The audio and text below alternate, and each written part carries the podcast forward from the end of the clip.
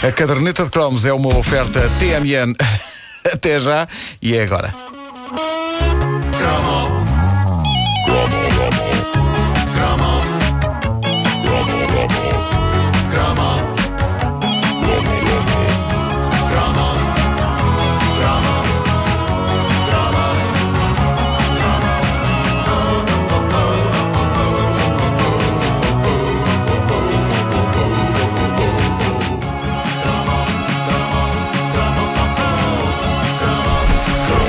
Ora, eu hoje vou começar com um cromo para meninas, mas tenho de começar com uma observação mais máscula que vem do Ricardo Camões, que é meu amigo, mas também nosso ouvinte, e que faz uma revelação bombástica que tem a ver com um dos cromos da semana passada, o cromo do Robocop.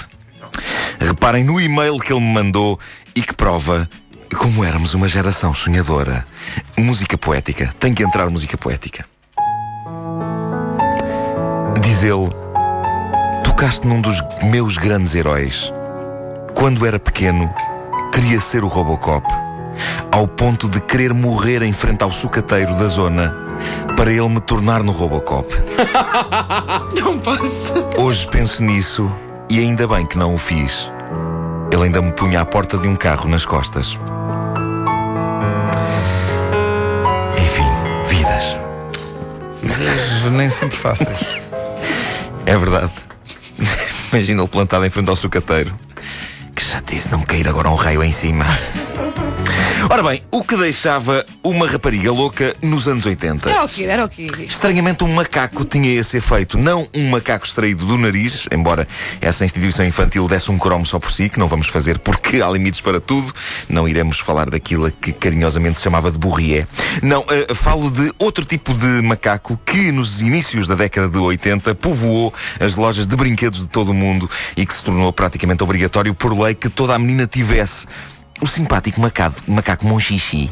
Opa, então mas toda a menina teve ou não? Queres ver? Deixa de certeza que tivesse, só que se calhar não sabias era o nome. Vou procurar uma fotografia. Monchichi é um nome péssimo, só há uma espécie de Moncherry, mas com um recheio pior. E- mas, a- mas a verdade é que, mesmo com esse nome, Que nojo. mesmo com esse nome, isso não impediu que. Estou a imaginar um. Mas só há mais um! Deixa-o estar! Deixa-o estar! Ai, Deixa mas já estar. sei, olha, já sei o que é. Já vi a fotografia. Já viste? Já vi, mas pô, não, não me lembrava que se chamava Monchichi. O Monchichi. ah, Que é este? Monchichi. Ambrósio, descuidou-se. Muito bom. Tomei a liberdade de lhe dar Monchichi. Epá, não quero. A E sério. não é para análise, sim. Ma- mas isso, o- o- apesar deste nome, isso não impediu que este brinquedo fosse um dos grandes best-sellers da década, sobretudo junto das miúdas, miúdas de todas as idades. A minha irmã tinha um, ah, estou a falar de uma coleção de macacos com o corpo de peluche e a cara e as mãos em plástico duro. Tinha um ar pestanudo, fofinho, e o grande atrativo era a possibilidade de lhes encaixarmos o polegar na boca.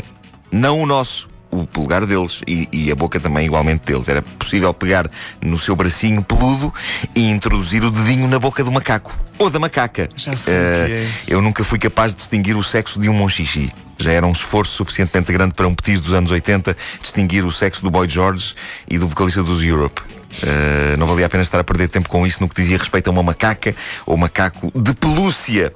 Perguntam vocês e as crianças de hoje, habituadas a brinquedos com um grau tal de sofisticação que faz com que os brinquedos mais sofisticados da nossa geração pareçam pedras, perguntarão: Mas então, o que mais faziam os monchichis? E eu respondo-vos: Então não perguntámos.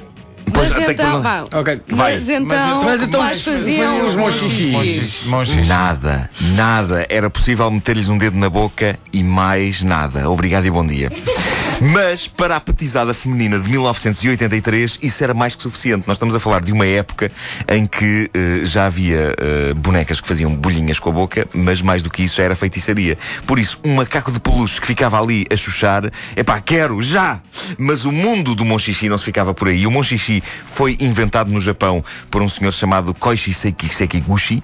Ele quis inventar um boneco que ensinasse às crianças os conceitos de amor e respeito e, pelos vistos, também as virtudes de de chuchar no dedo pela vida fora. O boneco foi lançado no dia 25 de janeiro de 1974 no Japão e foi uma verdadeira revolução. A nossa foi a dos cravos, a do Japão foi a dos macacos. Uh, Venderam-se aos milhares no Japão e não tardou para que o Monchichi fosse exportado para todo o mundo e para que séries de desenhos animados fossem feitas, protagonizadas por todo um povo de simpáticos símios, chuchadores de dedos. A série de televisão americana, eh, inspirada nos Monchichis! Foi, foi produzida pelos inevitáveis William Hanna e Joseph Barbera. Não mas posso crer. eh, é verdade, Ana Barbera. Mas ao contrário do que. Ou Ana Bárbara, não é? Como Ana Bárbara, as pessoas sim. diziam. Ah, mas ao contrário do brinquedo em si, foi um valente fiasco, talvez porque aqueles macacos do desenho animado não chuchassem tanto no dedo como seria de esperar. Deve ser terrível para um argumentista e um desenhador ouvir isto. Estamos a perder público! Mais chuchance no dedo, mais! E não era só isso. A série de desenhos animados Monchichi passava-se num ambiente fantástico, aventureiro, algo na linha do Senhor dos Anéis, só que com macacas pestanudas e chupistas. Ah, os Monchichis viviam, viviam numa floresta encantada, no topo das maiores árvores do universo, bem acima das nuvens. O Monchichi, líder da tribo, o Izar, era um feiticeiro com muitos poderes, especializando-se em feitiços para derrotar os cruéis vilões, os malévolos Grumplins de Grumplor. As pessoas que inventavam os desenhos animados de sábado de manhã nos anos 80 tomavam coisas. De certeza, pá, com esses Ninguém me tira da cabeça que tomavam coisas. Eu imagino os argumentistas a receberem a encomenda. Pessoal, estão a ver essa caixa? Lá dentro está uma macaca de peluche. Agora inventem uma história para isso. E eles ficam ali tipo a macaca, a macaca. Pronto, a macaca é mágica e vive num reino encantado onde habitam berlonques e frolopes e cacatroncos e, e o reino termina na fronteira com o império de Frol e Pipi. Ah, e- Não pode ser uma coisa mais simples, é só uma macaca de peluche que mete o dedo na boca, é só isso. Realmente. Uh, não houve chuchance digital que salvasse a, a série de desenhos animados, mas o brinquedo ainda hoje sobrevive. É relativamente fácil encontrar monchichis em algumas lojas. São irresistíveis, fazem chantagem emocional com as miúdas, olham-nas com olhitos pestanudos e meigos dentro de caixas. Conquistaram a minha, a minha irmã em 1982 e 83, con- continuarão a conquistar miúdas até ao fim dos tempos e conquistam de tal maneira que, se aquilo que se passa no filme King Kong se passasse com um monchichi gigante, toda a gente ia deixar que a sua casa fosse demolida por ele, que o seu carro fosse esmagado por ele e que finalmente ele chuchasse em nós. Ia ser uma catástrofe tão querida. Do género: Meu Deus, ele é gigante e vai matar-me! Ele vai matar-me de fofura! Oh! Oh! Entretanto, eh, pessoal da Ferrero, pensem nisso. Ou não, ou não. A caderneta de cromos é uma oferta TMN até já. Não fazia ideia que estes macacos chamavam Monchichi. Eu, Monchichi. pelo, pelo nome também não fui lá, só É depois de ver a mítico. imagem. Sim. É mítico.